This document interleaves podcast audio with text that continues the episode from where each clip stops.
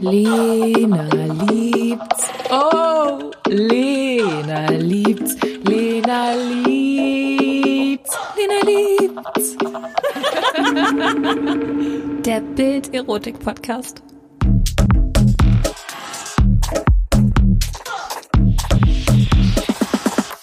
Wir sind wieder vereint. Yes. Hallo, hallo, hallo und herzlich willkommen zu einer neuen Folge Lena liebt's. Lena ist endlich aus dem Urlaub wieder zurück. Hello, welcome back. Danke. Du hast uns auch direkt mal ein Geschenk mitgebracht und zwar ein Interview. Wen hast du denn getroffen und worum geht's? Ähm, ich habe mit Stefanie Stahl gesprochen über Bedürfnisse und vor allem darüber, wie wir sie äußern können. Wie bist du da drauf gekommen? Okay, also ich muss gestehen, manchmal passieren Dinge in meinem Privatleben und dann schwappe ich die um ins Berufsleben und versuche dafür eine Lösung zu finden.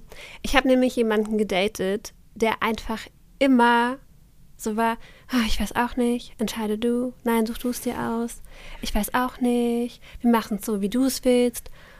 Und ich weiß auch nicht, vielleicht ist es irgendwie mein Beuteschema, aber ich habe schon ganz häufig Männer getroffen, die so sind. Und ich habe mich jetzt gefragt, woran liegt das eigentlich? Und da hast du dir gedacht, hole ich mir mal eine professionelle Psychologin Ich dazu. habe dich angerufen, du konntest nicht. Und dann habe ich es bei, bei Stefanie Stahl probiert. Ich bin sehr gespannt und ich würde sagen, wir hören direkt mal rein. Also, ich freue mich, dass du heute unser Gast bist, liebe Steffi. Du hast gerade dein neues Bestsellerbuch veröffentlicht. Es geht um die menschliche Psyche und darum, wer wir sind. Und genauso heißt auch das Buch, richtig? Ja, wer wir sind und es geht um den Bauplan der Psyche. Also ich habe mal so äh, äh, niedergeschrieben, wie wir eigentlich psychisch konstruiert sind. Also genau wie wir weltweit denselben körperlichen Bauplan haben, haben wir auch denselben psychischen Bauplan. Nur ist der wesentlich unkomplizierter als der körperliche Bauplan, weil es bei unserer Psyche eigentlich immer nur um die Befriedigung von ein paar wenigen Grundbedürfnissen geht, psychologischen Grundbedürfnissen, über die wir alle verfügen. Dann sind wir eigentlich auch schon direkt beim Thema, denn es geht auch um die Bedürfnisse. Aber ich glaube, mehr als die Grundbedürfnisse. Und zwar, wie schaffen wir es, unseren Partnern. Naja, es sind ja dann schon auch unsere Grundbedürfnisse. Unsere Es Bedürfnisse. geht immer um die Grundbedürfnisse. Es geht immer um die Grundbedürfnisse. ja. In, äh, Alle anderen kleinen Bedürfnisse ranken sich da drumherum. Es ist immer nur Thema und Variation, wie in der Musik. was glaubst du, was ist so das größte Grundbedürfnis, womit wir ein Problem in Beziehung haben? Ähm, das sind alle vier Grundbedürfnisse. Vielleicht ähm, erkläre ich die vier alle mal kurz. Ähm, das erste Grundbedürfnis ist unser Bedürfnis nach Bindung und Zugehörigkeit. Ähm, das bezieht sich nicht nur auf Liebesbeziehungen, sondern wir alle brauchen irgendwie das Gefühl, irgendwo willkommen zu sein. Sei es in der Familie, sei es bei der Arbeit, sei es im Freundeskreis. Das Schlimmste, was uns passieren kann, ist Einsamkeit. Das nächste Grundbedürfnis ist das nach Autonomie und Kontrolle. Wir wollen gewissen Einfluss nehmen können. Ja, also nehmen wir mal Liebesbeziehung. Ähm, da ist ja zum ersten Mal ganz stark unser Bindungsbedürfnis betroffen, aber auch nach Autonomie in Kontrolle, weil wir wollen auch innerhalb einer Beziehung trotzdem auch authentisch sein und auch unseren eigenen Weg gehen, auch unsere Bedürfnisse mit einbringen und wir wollen eine gewisse Kontrolle haben. Kontrolle bedeutet, dass die Dinge ungefähr so laufen, wie ich es mir vorstelle. Ja, also wenn ich zum Beispiel einen Partner habe, der ständig zu spät kommt, der mich versetzt, der mich betrügt, dann ist das eben auch ein ganz großer Kontrollverlust. Ähm, und dann wären wir auch schon beim dritten Grundbedürfnis, was ganz, ganz eng mit den anderen beiden zusammenhängt, nämlich unser Grundbedürfnis nach Selbstwert. Ja, wir alle wollen einen gewissen Selbstwert haben. Wir wollen keine Selbstwertkränkung. Wir brauchen alle Anerkennung. Ja, wir, jeder freut sich über ein Lob oder über einen Erfolg und jeder ist ein äh, bisschen traurig oder vielleicht sogar sehr erschüttert über einen Misserfolg oder über eine Zurückweisung. Das heißt, auch unser Selbstwert ist natürlich in Liebesdingen äh, wahnsinnig mit im Spiel. Das heißt, in einer glücklichen Liebesbeziehung ähm, kriege ich einen, einen guten Selbstwert gespiegelt. Ja, das stabilisiert meinen Selbstwert. In einer unglücklichen Beziehung oder wenn ich gar verlassen werde, dann ist das auch immer eine Riesenkränkung für mein Selbstwertgefühl. Und dann wären wir schon beim letzten Grundbedürfnis. Das ist das Bedürfnis, dass wir alle möglichst gute Gefühle haben wollen und ungute vermeiden wollen. Also ungute wären Trauer, Angst, Verzweiflung. Keiner will sich so fühlen. Und diese Gefühle vermeiden wir gerne äh, und wollen gute Gefühle haben. Und da machen wir natürlich manche seelischen Veranstaltungen auch, um diese unguten Gefühle zu vermeiden. Beispiel wieder mit der Liebe.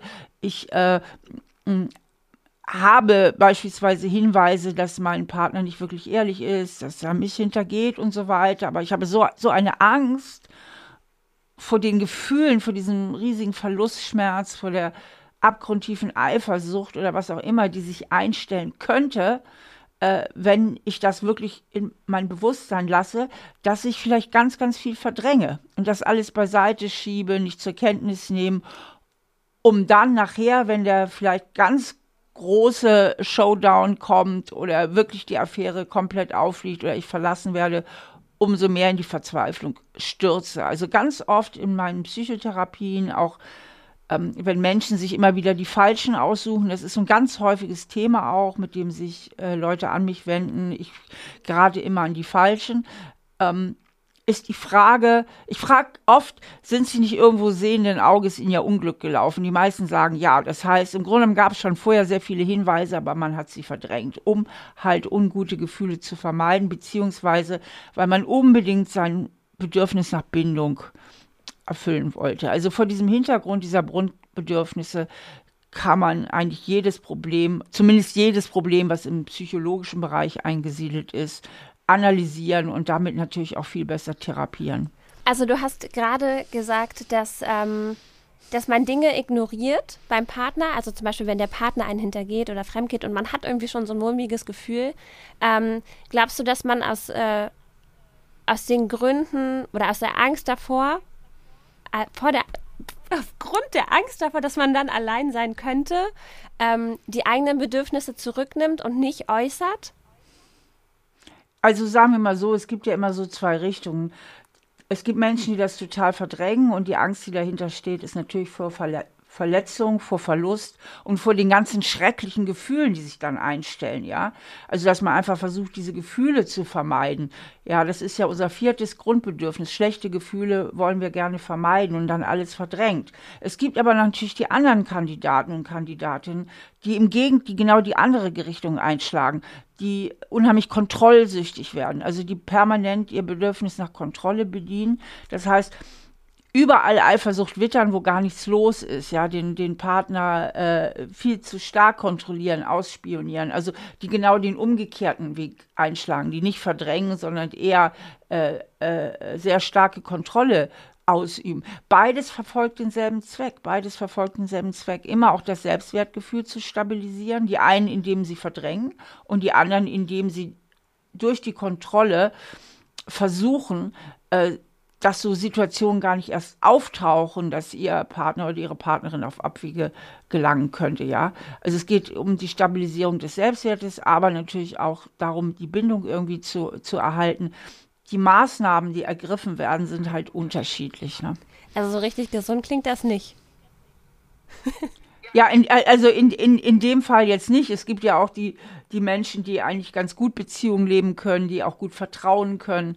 Ähm, und die äh, trotzdem die Augen offen haben, äh, wenn irgendwas schief läuft, die Konflikte ansprechen können, die Bedürfnisse äußern können, die Konflikte irgendwo auch aushalten können. Also ähm, das war jetzt nur so ein Beispiel dafür, äh, wie stark unsere vier psychischen Grundbedürfnisse natürlich in Beziehungen auch eine riesige Rolle spielen. Glaubst du, dass es Unterschiede gibt ähm, zwischen Männern und Frauen, wenn es darum geht, die Bedürfnisse zu äußern? Also, weil ich würde jetzt erstmal mal denken, Frauen haben generell immer die Rolle, in der sie sich eher zurücknehmen und vielleicht Schwierigkeiten damit haben und Männer boxen mehr ihr Ding durch. Ja, es besteht eine Tendenz, äh, dass Frauen öfter die angepassteren sind und Männer die autonomeren. Ähm, dazu habe ich auch noch was zu erzählen, was ich ganz, ganz interessant finde. Also wie ich eben sagte, wir haben ja alle einen Wunsch nach Bindung und Zugehörigkeit und für die Bindung, ähm, und ich meine nicht nur Liebesbeziehungen, sondern überhaupt, um irgendwo in einer Gemeinschaft zu funktionieren, brauchen wir gewisse Anpassungsfähigkeiten. Ne? Wer nicht anpassungsfähig ist, ist überhaupt nicht beziehungsfähig. Ja? Also man muss sich irgendwo anpassen können, um mit anderen Menschen klarzukommen, um in der Gemeinschaft zu leben, um auch in einer Beziehung zu leben. Aber das zweite Grundbedürfnis nach Autonomie und Kontrolle steht diesem Bindungsbedürfnis fast diametral entgegen. Da geht es nämlich darum, dass man auch sein eigenes Ding machen will, dass man auch seine eigenen Bedürfnisse erfüllt haben will, dass man seinen persönlichen Weg gehen möchte. So. Und wenn wir jetzt in einer Liebesbeziehung sind, dann geht es ja auch immer darum, wo passe ich mich an und wo mache ich mein eigenes Ding? Also wo muss ich mich auch abgrenzen? Wie kann ich mich selbst behaupten? Wie kommen auch meine Bedürfnisse zum Tragen so? Und Menschen, die in einer ganz, also viele Menschen sind in einer ganz guten Balance, die verfügen auch über ein ganz gutes Selbstwertgefühl, das hängt damit zusammen. Die können beides. Die können sich sowohl anpassen, kooperieren, mal nachgeben. Die können auch ganz gut vertrauen. Das sind alles so Eigenschaften, die ich für die Bindung brauche. Aber sie können auch auf Seite der Autonomie ähm, sagen, was sie wollen, können sich mal durchsetzen, können sich mal streiten, diskutieren und argumentieren. Und für eine gesunde Liebesbeziehung muss ich beides irgendwie können. Jetzt komme ich nochmal auf deine Frage zurück. Wie ist das mit Frauen und Männern? Die Frauen sind oft sehr stark auf der Bindungsseite ver verortet. Das heißt, ihr inneres Gleichgewicht hängt so ein bisschen schief zugunsten der Bindung. Das heißt, sie tun sehr viel für Bindung. Sie passen sich stark an. Sie ähm, nehmen dann eigene Bedürfnisse zurück, ähm, um irgendwie zu gefallen, um die Bindung aufrechtzuerhalten. Die Männer sind etwas stärker auf der autonomen Seite verortet. Das heißt, ähm, die gucken mehr, wo kann ich mich durchsetzen, wo kann ich meinen eigenen Weg gehen. Das sind aber nur Tendenzen. Es gibt nicht wenige Beziehungen mit sehr konfliktscheuen Männern, die sehr überangepasst sind und Frauen, die sehr fordernd und herr herrisch auftreten. Ja, aber es gibt tatsächlich die Tendenz, dass Frauen eher ein bisschen angepasster sind und die Männer mehr auf der autonomen Seite sind.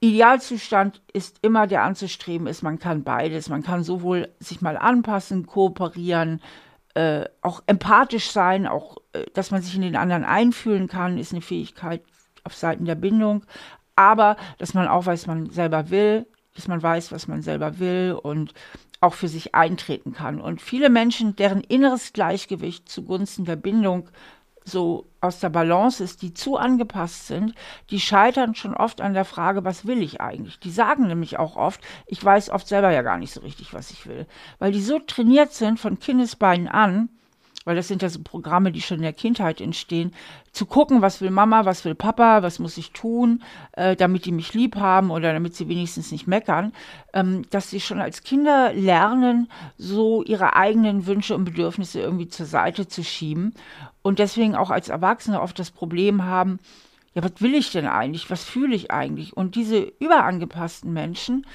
können sich oft am besten spüren, wenn sie alleine sind. Erst dann kommen sie mal wirklich zu sich, können mal durchatmen, dann fällt auch dieser äußere Druck weg, irgendwie Erwartungen erfüllen zu müssen, sich anpassen zu müssen. Und dann können sie durchatmen und sich wieder selbst spüren. Und das ist eben auch oft der Nährboden für Bindungsängste. Ne? Und äh, wie kann man das dann lernen, wenn man schon weiß, okay, ich weiß vielleicht gar nicht so richtig, was ich will, ich kann meine eigenen Bedürfnisse nicht spüren. Ähm, wie kann ich das als erwachsener Mensch noch lernen und mich da so ein bisschen umschulen. Ähm, und dann noch leichter meine eigenen Bedürfnisse äußern. Genau. Also das Erste ist ähm, erstmal zu gucken, was ist überhaupt mein Programm. Also wie in der Medizin ist auch in der Psychologie, die Diagnose kommt immer vor der Therapie. Das heißt, ich setze mich mal in Ruhe hin und überlege mir mal, wie bin ich eigentlich aufgewachsen? Was hat denn mich so geprägt? Na, haben meine Eltern eigentlich meine Bindungswünsche gut erfüllt? Habe ich mich geliebt, äh, umsorgt und so weiter gefühlt? Hatten meine Eltern häufig Verständnis für mich? Also habe ich mich auch gut verstanden von meinen Eltern gefühlt? Und wie sind sie mit meinen autonomen Wünschen umgegangen? Ne? Durfte ich auch meinen eigenen Willen haben? Haben sie mich gefördert und unterstützt? Äh, meinen eigenen Weg zu gehen, äh, konnte ich mich ohne Schuldgefühle von ihnen lösen. Ja, das sind so Fragen auf Seiten der Autonomie und guck mal so bei sich, wie bin ich eigentlich so geprägt worden? Und ähm, dann kann man auch mal so im tiefsten Inneren spüren, was sind eigentlich so meine tiefsten inneren Glaubenssätze? Was ist meine Meinung über mich selbst? Glaube ich, dass ich im ganz Großen und Ganzen okay bin, dass ich wertvoll bin? Oder glaube ich eher, ich genüge nicht, ich bin nicht so wertvoll? Und die nächste Frage wäre, um was glaube ich, was muss ich dafür tun, um geliebt zu werden? Muss ich mich dafür anstrengen? Muss ich mich dafür sehr anpassen? Muss ich dafür viele Erwartungen erfüllen? Oder darf ich so sein, wie ich bin? Habe ich das Gefühl, so wie ich bin, darf ich sein, auch mit meinen eigenen Wünschen, mit meinen Bedürfnissen? Oder, also das das Mittel, das jetzt wäre das Gesunde. Ne? Ich bin okay, wie ich bin. Ich darf auch authentisch sein in der Beziehung. Äh, ich darf auch mal eigene Wünsche vertreten in der Beziehung. Das wäre so das Ideal. Der erste Fall muss ich alle Erwartungen erfüllen, muss mich immer anpassen, wäre, ich bin überangepasst. Oder gehöre ich zu den Kandidaten, die sagen, pass mal auf, ihr könnt mich mal alle. Ähm, ich sehe zu, dass ich möglichst klar meinen eigenen Weg gehe. Ich verlasse mich am besten nur auf mich selber und mache mich von keinem Menschen so abhängig und lasse mich in keine Beziehung so tief ein, dass der andere überhaupt eine Reichweite hat, mich wirklich zu verletzen und dass ich vielleicht meine persönliche Freiheit verlieren könnte. Also ich sehe immer zu, dass ich einen gewissen Sicherheitsabstand einhalte, auch in Beziehungen, um bloß nicht meine Autonomie zu verlieren. Und das sind die Kandidaten, die zugunsten der Autonomie eben aus dem Gleichgewicht sind. Und es geht immer darum, in dieses Gleichgewicht zu kommen. Aber wie gesagt, das erste ist eben die Diagnose. Ich muss erstmal verorten, wo stehe ich denn überhaupt. Und im zweiten Schritt gucke ich dann, ähm, okay, was mache ich jetzt? Das Epizentrum von allem ist das Selbstwertgefühl letztlich. Denn wenn ich im Großen und Ganzen das Gefühl habe, ich genüge irgendwie nicht, ich bin irgendwie nicht wichtig, ich muss mich anstrengen, um gemocht zu werden. Ich muss funktionieren. Also all diese inneren tiefen Programme. Dann habe ich ja genau eigentlich diese zwei Entscheidungswege, um das zu kompensieren. Entweder versuche ich, um doch noch liebenswert zu sein, es allen recht zu machen, oder ich sage, ähm, ich scheiße auf euch, ich brauche euch alle nicht. Ne? Ich bleibe lieber autonom und sehe zu, dass ich meinen eigenen Weg gehe. Das heißt, die Heilung setzt eigentlich auch beim Selbstwert an. Und da ist es eben so wichtig, sich mal zurückzulehnen und zu schauen, sag mal, weil es hängt normalerweise immer mit dem Elternhaus zusammen. Ganz einfach deshalb, weil unser Gehirn sich in den ersten Jahren noch entwickelt. Und alles, was wir da draußen erleben, prägt unser Gehirn. Und da draußen, das ist vor allen Dingen in den ersten Lebensjahren, das sind unsere Eltern. Ne? Die prägen uns halt ganz, ganz viel. Die prägen unser Gehirn. Die prägen auch unseren Selbstwert. Also gucke ich mal, sag mal, wenn meine Eltern jetzt, was weiß ich, gestresst waren oder vielleicht ziemlich lieblos waren oder was auch immer, auf jeden Fall sich so verhalten haben, dass mein Selbstwert jetzt nicht so toll ist, ähm, dann ist ja zu fragen, ist es denn deswegen wahr?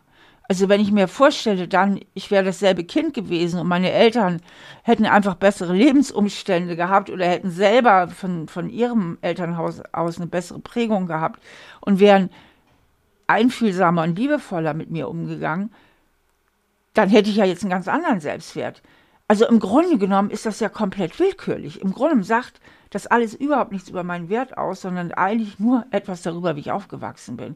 Und damit erfolgt schon die erste Distanzierung von diesem alten Programm. Also zusammengefasst geht es darum, seinen Selbstwert so zu heilen und so zu stabilisieren. Und dafür gebe ich natürlich in all meinen Büchern auch viele viele Übungen, viele äh, Hinweise, also wie das eben auch gelingen kann. Ich sage ja immer, meine Bücher sind Psychotherapie zum selbermachen für alle Normalgestörten.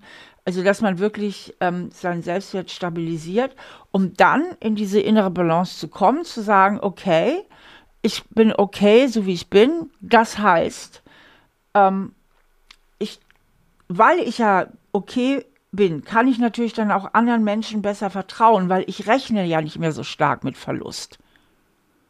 Na, wenn ich denke, dass ich nicht genüge, dann erwarte ich ja im Grunde genommen, dass ich verlassen werde, früher oder später. Spätestens dann, wenn der andere mal merkt, wie ich wirklich bin.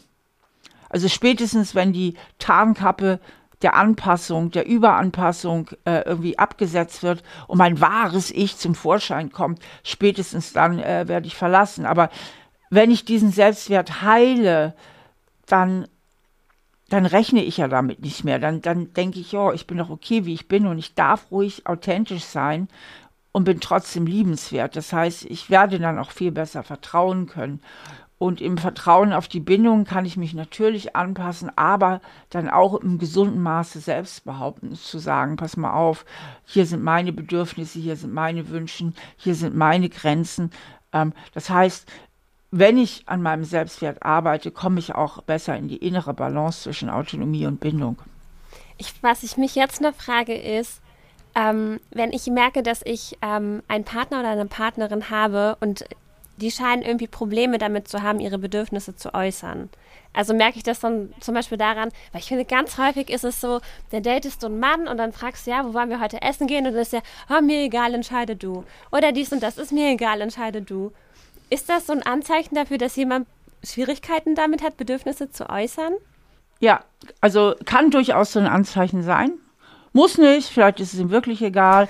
aber wenn das, wenn das wiederholt fällt, dann könnte es ein Hinweis darauf sein, dass dieser Mann dieses Programm am Laufen hat. Wenn ich will, dass du mich liebst, muss ich deine Erwartungen erfüllen und ähm, ich muss mich sehr anpassen. So, das Problem ist bei den, den, den, den Überangepassten, ähm, das geht immer eine Zeit lang gut. Und irgendwann denkt man, irgendwie schränkt mich die Beziehung zu sehr ein. In dieser Beziehung habe ich keine Luft zum Atmen. Das sind natürlich alles Projektionen, so sagen wir in der Psychologie. Denn im Grunde genommen, ich spinne jetzt den Faden einfach mal weiter mit diesem Mann, schränkt der Mann sich ja permanent selber ein. Na? So. Äh, und bekommt dann immer mehr das Gefühl, dass er in der Beziehung mit dir nicht richtig frei ist. So, und reflektiert dabei nicht, dass er es ist, der sich die Freiheit klaut, sondern er projiziert es auf dich. Du bist dann die Freiheitsdiebin. Du bist irgendwann das dominante Schwein, die immer alles bestimmt. Weißt du so? Ähm, das ist natürlich totaler Unsinn, aber äh, so, so sind oft diese inneren Mechanismen.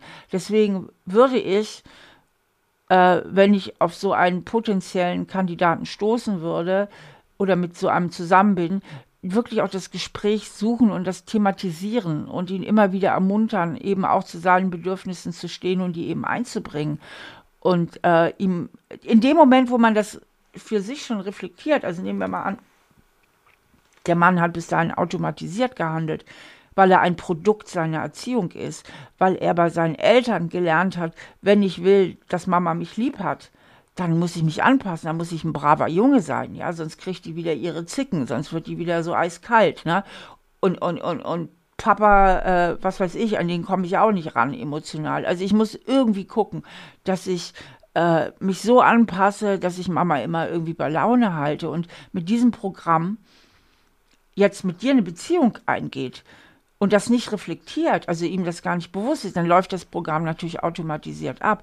Aber in dem Moment, wo er anfängt aufzuwachen und ihm klar wird, ey, sag mal, das ist ja echt eine alte Prägung und überhaupt, was sagt das Verhalten meiner Mama eigentlich wirklich über meinen Selbstwert aus? Eigentlich mal erstmal gar nichts. Es sagt eigentlich nur etwas darüber aus, aus, dass sie überfordert war oder dass sie vielleicht gar nicht so bindungsfähig war oder was auch immer. Dann kann er sich auf den Weg machen, äh, dieses Programm zu verändern. Ja, okay. Und ich kann eigentlich als Partnerin dann über unterstützend agieren oder als Partner? Ja, bedingt. Ich mache jetzt mal einen anderen Fall auf, der, in dem sich bestimmt auch viele äh, Hörer und Hörerinnen wiedererkennen. Äh, das ist die oder der berühmte Bindungsängstliche. Ne? Und das hängt alles übrigens sehr eng damit zusammen. Das hängt sehr, sehr eng damit zusammen. Bindungsängstliche sind im Herzen auch überangepasst, haben sich aber häufig so innerlich ein bisschen auf die autonome Seite ge äh, gezogen. Also innerlich sind sie mehr, oft mehr in der Autonomie. Das heißt, im Grunde ihres Herzens, so wie sie aufgewachsen sind, denken natürlich auch sie, wenn ich will, dass du mich liebst, muss ich deine Erwartungen erfüllen. Aber sie haben sich auf die Seite der Rebellion geschlagen. Das sind natürlich alles unbewusste Prozesse, das sind keine bewussten Entscheidungen. Also sie haben sich auf die Seite der Rebellion geschlagen und sofort dahinter kommt der Satz, ein Scheiß muss ich. ne? Ne? Ein Scheiß muss ich. Also die sind trotzig. Die sind trotzig, entweder aktiv oder passiv-aggressiv. Ähm, und Bindungsängstliche haben natürlich auch äh, den Wunsch und die Sehnsucht nach großer Liebe. Aber dieser Wunsch ist immer dann besonders groß, wenn sie in keiner Beziehung sind. Ne? ach, ich sterbe, ich würde so gerne eine feste, tolle Beziehung haben, ich würde so gerne die Frau äh, meines Lebens finden oder den Mann meines Lebens. Ähm, oder wenn sie, wenn die Beziehung ganz am Anfang ist, ne, so frisch verliebt. Das geht wunderbar bei Bindungsängstlichen, weil dann sind sie ja noch nicht festgenagelt. Aber sobald die Sache verbindlicher wird, und das heißt, sobald eigentlich der andere, ich beziehe es jetzt mal, ich sage jetzt mal, um es nicht immer so hin und her reden zu müssen, ich sage mal der Mann ist bindungsängstlich und die Frau äh, ist hinter ihm her, sobald der Bindungsängstliche, der eben noch so toll verliebt war und alles getan hat, um diese Frau an die Angel zu kriegen, sobald er das Gefühl hat, die Frau hat sich jetzt wirklich eingelassen, die sagt ja und das, das, was wir da haben, heißt Beziehung, dann treten dir meist die ersten Schweißperlen auf die Stirn, ähm, weil jetzt fängt, setzt ein altes Programm ein, nämlich, ähm, oh, jetzt muss ich Erwartungen erfüllen. Solange sein Zielobjekt noch nicht an der, fest an der Angel hat, fühlt er sich ja überhaupt nicht von den Erwartungen eingezingelt, ja? Die Erwartungen äh, setzen ja eigentlich erst da so richtig ein, wo die Beziehung fest wird. Das, ähm, also entweder, das ist, gibt so verschiedene Phasen. Also bei manchen Bindungsängstlichen, denen wird schon, ist das schon zu viel nach der dritten Nacht, dann verpissen die sich. Bei anderen, andere gehen noch nicht mal so weit, die machen direkten Bogen oder flirten und hauen dann ab. Die nächsten, äh, die kommen in die Klemme, wenn das offiziell Beziehung heißt.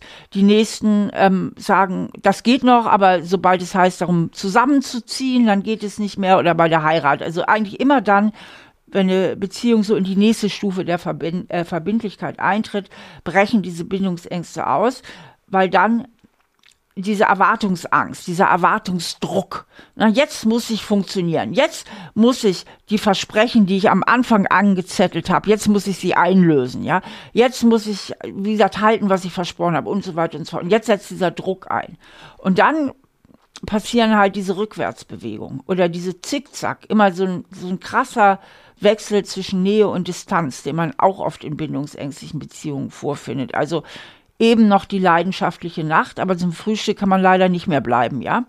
Na, eben noch das tolle Wochenende und dann erstmal vier Tage untertauchen, am besten noch das Handy ausstellen. Ja, also immer so krasse Nähe- und Distanzbewegung, die natürlich die Partnerin auf der anderen Seite äh, komplett in den Kontrollverlust treiben. Jetzt sind wir wieder äh, zweites Grundbedürfnis Kontrollverlust. Und je mehr ich die Kontrolle verliere und das Gefühl habe, der andere entgleitet mir, ja, ähm, desto mehr habe ich einen Impuls, die Kontrolle wiederzuerlangen. Das heißt, ich mache, die meisten Menschen machen dann irgendwelche Veranstaltungen, um diesen bindungsängstlich Flüchtenden enger an sich zu binden. Und das ist ja genau kontraproduktiv, denn je mehr ich dem hinterhersetze, desto mehr fühlt er sich wieder eingeengt. Ne? Von den Erwartungen, von, von dem Wunsch nach Nähe und so weiter. Ähm, und deswegen gerät man da ganz schnell in Teufelskreisläufe und die Beziehung gerät komplett aus der Balance. Und da, und jetzt mache ich nochmal den Riesenbogen, weil du sagtest, ja, hilft das denn, wenn ich als Partnerin dann immer wieder äh, dran erinnere und, und, und. Wenn du es mit einem massiv Bindungsängstlichen zu tun hast, da hilft meistens gar nichts, weil wenn du dem massiv Bindungsängstlichen sagst, also pass mal auf, da musst du vielleicht mal ein bisschen äh, an deiner Konfliktfähigkeit arbeiten und, und, und, oder liest doch mal die Bücher von der Frau Stahl oder was auch immer, ähm, dann ist das ja für den, wie wenn er noch selber die Ketten herbeischleppen soll, an die man ihn legen will. Ja, also, na? Weil der ist ja schon auf dem Fluchtmodus. Der will ja eigentlich raus aus der Beziehung. Der will einen Scheißdreck dafür tun, sich noch enger zu binden. Im Gegenteil, genau diese Plädoyers und Wünsche der Partnerin äh, legen ihm ja noch mehr irgendwie die Fessel um den Hals, ja? Ja, ja. ja. Ähm, das hast du richtig gut, äh, sehr gut bildlich dargestellt. ähm, und dann, das bringt uns ja auch irgendwie dazu, dann haben wir beide unterschiedliche Bedürfnisse.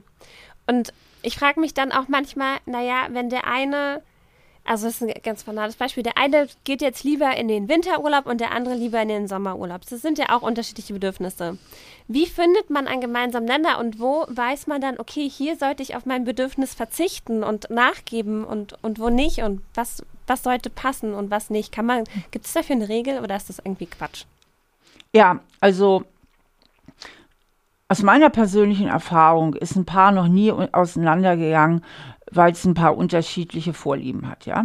Wie du eben sagtest, der eine macht lieber Sommer, der andere Winterurlaub. Sondern wenn die Sache auseinandergeht, dann, weil einer der beiden zum Beispiel immer Sommerurlaub mitgemacht hat, obwohl er eigentlich auch mal in den Winterurlaub will. Ja? Daran scheitert das. Das heißt, ähm, das Wichtigste in der Beziehung ist, Dinge anzusprechen und eben einfach auch Kompromisse zu verhandeln. Ja, und dann äh, äh, wird das auch in Ordnung gehen. Die Beziehung wird nicht an diesem Thema scheitern. Die scheitert nur daran, ähm, wenn einer sich dauerhaft anpasst und oder der andere auch extrem dominant ist. Das gibt es ja auch. Dass einer der Partner so stark auch auf der autonomen Seite ist, dass er überhaupt nicht kompromisswillig ist. Ne? Und sagt, entweder machen wir so, wie ich sage, ne? so und immer auch einen riesen Druck und eine große Macht und Kontrolle verströmt. Also dass er letztlich immer oder sie letztlich immer die Oberhand be behält, ja. Also diese, diese gute äh, Balance zwischen Nachgeben und Durchsetzen, also Bindung und Autonomie, spielt eben auch bei allen Kompromissen eine, eine ganz große Rolle. Und wer das noch nicht so drauf hat, der kann dann nochmal dein Buch nachlesen, oder? Ja, zum Beispiel. Würde ich sehr empfehlen.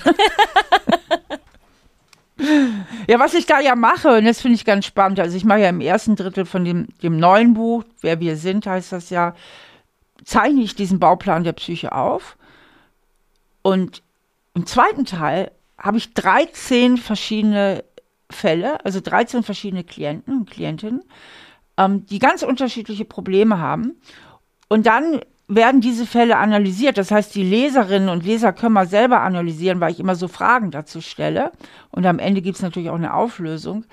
Und sie werden bemerken, dass obwohl jeder Fall so anders ist, obwohl jeder Mensch so anders ist und die mit ganz, ganz unterschiedlichen Problemen kommen, letztlich die Struktur hinter dem Problem dass die Strukturen immer dieselben sind. Das ist total spannend. Und am Ende gibt es halt nochmal so einen Therapieleitfaden, also so die wichtigsten Interventionen der Psychotherapie, also wirklich nochmal so einen roten Faden ähm, zur, zur Therapie, ja. Das ist so ein bisschen CSI Miami für den Kopf, oder? Genau, und ich finde es auch ähnlich spannend, ehrlich gesagt. das ist perfekt, ja. Okay. Ähm, vielen, vielen, vielen lieben Dank für das spannende Interview und die wirklich guten Tipps, die hoffentlich jetzt jeder zu Hause nachmacht. Ja, sehr gerne, sehr gerne. Danke für die Fragen. Und die Einladung hier. Wer mehr darüber wissen möchte, der kann das natürlich in Steffis Büchern nachlesen, aber auch live im Podcast hören. Und zwar, das sind einmal So bin ich eben und Stahl aber herzlich. Und wir verlinken euch das auch natürlich alles noch in den Show Notes. Toni, was denkst du darüber? Also, als erstes muss ich sagen, ich konnte mich sehr mit dem Satz identifizieren, als sie gesagt hat, wir brauchen alle das Gefühl, willkommen zu sein, weil das Schlimmste ist Einsamkeit. Und ich glaube, das ist so der Quell von vielen Streitigkeiten in Beziehungen, weil man das Gefühl hat, da drückt mich jemand zur Seite und ich bin einsam. Einsam mit meinen Bedürfnissen, mit meinen Wünschen und fühle mich nicht verstanden. Und das ist ja auch das, was sie beschrieben hat wenn Autonomie und diese Beziehung aufeinander prallen, dass dadurch eigentlich die meisten Konflikte entstehen, weil natürlich möchte man in der Beziehung auch seinen eigenen Weg gehen und seine eigenen Träume, Bedürfnisse erfüllen. Der andere hat ja aber genauso Träume und Bedürfnisse, die oftmals nicht zusammenpassen und dadurch entstehen dann Konflikte. Und ich muss sagen, da finde ich Reflexion, diese Selbstreflexion enorm wichtig, glaube ich weil das kenne ich von mir, dass man sich oft fragt, bin ich jetzt wirklich sauer oder bin ich gerade vor den Kopf gestoßen, weil meine persönlichen Bedürfnisse oder Wünsche ignoriert wurden, weil der andere seine verfolgt hat. Und ich glaube, da ist diese Selbstreflexion, hat mich das jetzt ernsthaft verletzt, weil das definitiv über meinen Grenzen war? Oder fühle ich mich gerade einfach nur so ein bisschen ertappt, dass ich meine Wünsche nicht klar kommuniziert habe? Hast du so einen Tipp, wie man oder wie du das in vergangenen Beziehungen gehandelt hast? Weil ich finde natürlich, wenn du das sagst, klar, auf jeden Fall. Aber wenn du mit jemandem in einer Beziehung bist, ihr wohnt zusammen, ihr seid euch jeden Tag, jahrelang, ja. dann ist das gar nicht so leicht, finde ich. ja, ich habe ja tatsächlich auch schon mal mit einem äh, Partner, Ex-Partner zusammen gewohnt. Und Ich glaube, ich bin einfach kein guter Beziehungsratgeber. Das glaube ich nicht. ähm, weil ich fall auch in dieses Schema, was Stefanie Stahl angesprochen hatte, dass wir alle negative Gefühle vermeiden wollen, weil wir Angst vor Verlust und Einsamkeit eben haben. Und in meinen früheren Beziehungen war ich auch eher so, dass ich fast unterwürfig war, weil ich enorme Verlustangst habe. Ja, wie kann man das vermeiden? Ich glaube, es ist halt schwierig. Ich bin jetzt ein Dauersingle, ne? Deswegen glaube ich, dass ich überhaupt gar nicht qualifiziert bin dafür. Aber magst du, wie lange bist du Single? Magst du das verraten? Oh. Was ist ein Dauersingle? Naja, also rechnen wir diese, diesen Ausrutscher, diesen paar Monate Ausrutscher äh, letztes Jahr nicht dazu. Das kann man äh, nicht mitzählen. Dann sind das 2018, Das ist doch nichts, oder? Ja, aber ich bin 24, also Ja, da jetzt ist eigentlich eben schon ja. Blütezeit. Genau, aber für Single sein. Ah, ich, ich bin sehr äh, glücklich mit mir alleine. Das habe ich auch gelernt. Da sind wir auch wieder beim Punkt negative Gefühle vermeiden. Man glorifiziert den Partner und ist dann sozusagen erschrocken, wenn dieses Bild, dieses perfekte Bild, was man sich gebaut hat, dann doch nicht stimmt. Ähm, und da habe ich mir antrainiert, direkt von Anfang an diese berühmten Red Flags ähm, einfach anzuerkennen, weil ich bin nicht perfekt und die Person, die ich date oder mein Partner ist auch nicht perfekt. Und ich glaube, es ist eher ein Kompromiss zwischen den Macken. Ähm, und ich glaube, dass man dadurch langfristig glücklicher ist. Aber was war eigentlich nochmal die eigentliche Frage? Aber ich Ähm, finde die Red Flags auch schon wieder mega spannend. ja, Aber also dann, Das ist eine wir- eigene Folge Das ist eine eigene Folge, auf jeden Fall. Ähm, es ging darum, wie man, wenn man mit jemandem in einer Beziehung ist und man lebt zusammen, Mhm. man wohnt zusammen, wie schafft man es dann, also das Thema Selbstreflexion, Selbstreflexion, ich kann es noch nicht mal aussprechen, Selbstreflexion. über sich selbst mal nachzudenken. Ja, ich glaube einfach, indem ich meine Verhaltensweisen beobachtet habe, was sind auch so meine Triggerpunkte? So mit welchen Verhaltensweisen ähm, kann mich mein Partner richtig aus der Reserve locken? Und ich habe dann erkannt, dass ich ganz oft, zum Beispiel wenn ich eifersüchtig war oder Verlustangst hatte etc., dass das gar nicht an meinem Partner lag, sondern an meiner eigenen Unsicherheit. Und ich glaube, das ist bei ganz vielen so. Gerade beim Thema Eifersucht, dass es gar nicht unbedingt sein muss, dass der Partner einem einen Grund gibt, irgendwie eifersüchtig oder verunsichert zu sein, sondern dass es die eigene Unsicherheit ist. Und sobald ich das erkannt hatte, war ich eigentlich todesgechillt, weil ich mir dachte, wenn mein Partner mich verarschen will, dann wird der das sowieso machen. Also das kann ich gar nicht verhindern. Und ja, Zusammenleben ist ein, ist ein großes Stück Arbeit. ist sehr schön, auch sehr anstrengend. Ähm, ich glaube, das Wichtigste ist, wie wir hier jede Folge gefühlt sagen, Kommunikation ist König. Ich habe auch gerade gedacht, wenn ich dann aber nach Hause gekommen bin und ich war sauer, weil er schon wieder nicht irgendwie aufgeräumt hat und überall sein Scheiß rumlag, dann lag das an meiner eigenen Unordentlichkeit. das war mein Triggerpunkt, meine eigene Unordentlichkeit. Ja. Ja, und ich glaube, das ist es so. Über sich selbst nachdenken ist meist anfangs ziemlich unangenehm, weil man sich so denkt, oh, ich bin ja gar nicht so unantastbar, wie ich denke.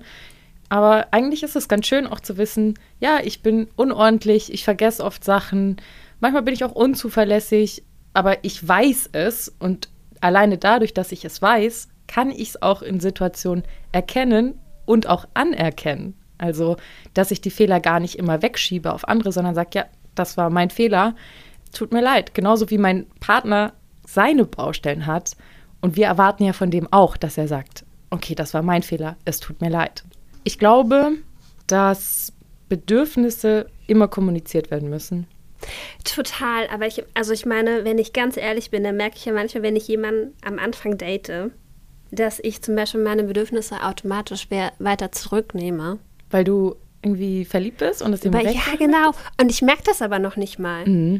Und irgendwann kommt der Punkt, da denke ich mir so, nein, Mann, ich habe keinen Bock mehr. Und dann bin ich automatisch viel schneller wütend, weil ich einfach in der Zeit davor gar nicht auf meine Bedürfnisse geachtet habe, aber auch gar nicht bewusst, sondern einfach, weil ich war, alles, alles war so toll. Rosarot. Rosarot und mein Gott. Alles schwebt. Natürlich, irgendwie stehe ich früher auf, wenn du zur Arbeit musst. Und natürlich, Natürlich komme ich nachts um drei noch vorbei. Ah, natürlich, ich fahre abends noch mal zu dir. Und ich weiß auch nicht, natürlich wache ich morgens auf und keine Ahnung, habe drei Tage davor Selbstbräuner benutzt, meine Wimpern gefärbt und irgendwie am Abend davor meine Beine rasiert, damit du denkst, ich sei kein Mensch. Natürlich. Ja. Mach hier alles, gar kein Ding. Und natürlich gehen wir lieber in das Restaurant, in, du, in das, was du möchtest. Das sind so lauter Kleinigkeiten. Ja. Ähm, und ich finde, die fallen, also mir geht es so, irgendwann fällt mir dann auf. Ja, nee. Du hast dich selbst komplett verloren. ja, also ich, Sache. komplett verloren ist, ähm, klingt so nach so richtig krasser Selbstaufgabe. Ich glaube, so bin ich dann doch nicht, aber für meine Verhältnisse Mhm. schon echt viel. Ja, ich glaube, ich, ich weiß nicht, ob wir das ähnlich empfinden, aber ich erkenne mich darin auch wieder. Wenn ich jemanden toll finde und wirklich verliebt bin, dann denke ich mir so, ja, natürlich mache ich alles für dich. So gar kein Ding, kein Stress, easy, gar kein Problem. Ich brauche keinen Schlaf, ich brauche gar nichts. Ja, genau, So, ich brauche nur deine Liebe. ja. Und ich glaube, das, was du gerade gesagt hast, das ist der springende Punkt, dass wir viel zu oft fast drum betteln, geliebt zu werden und dabei unsere Bedürfnisse dann vergessen, unseren Selbstwert und unsere Selbstliebe. Ähm, wenn wir anfangen, uns selbst, wenn wir Single sind oder in einer Beziehung, auch für wichtig zu nehmen und zu sagen, ich würde das gerne für dich machen, aber ich weiß, dann bin ich am nächsten Tag müde oder ich schaffe es zeitlich nicht oder es nervt mich einfach gerade. Wenn wir uns da auch mal für uns selbst entscheiden, wird uns der andere auch nicht weniger lieben. Ich glaube, dass das viele Menschen auch anerkennen, wenn man für sich selbst einsteht.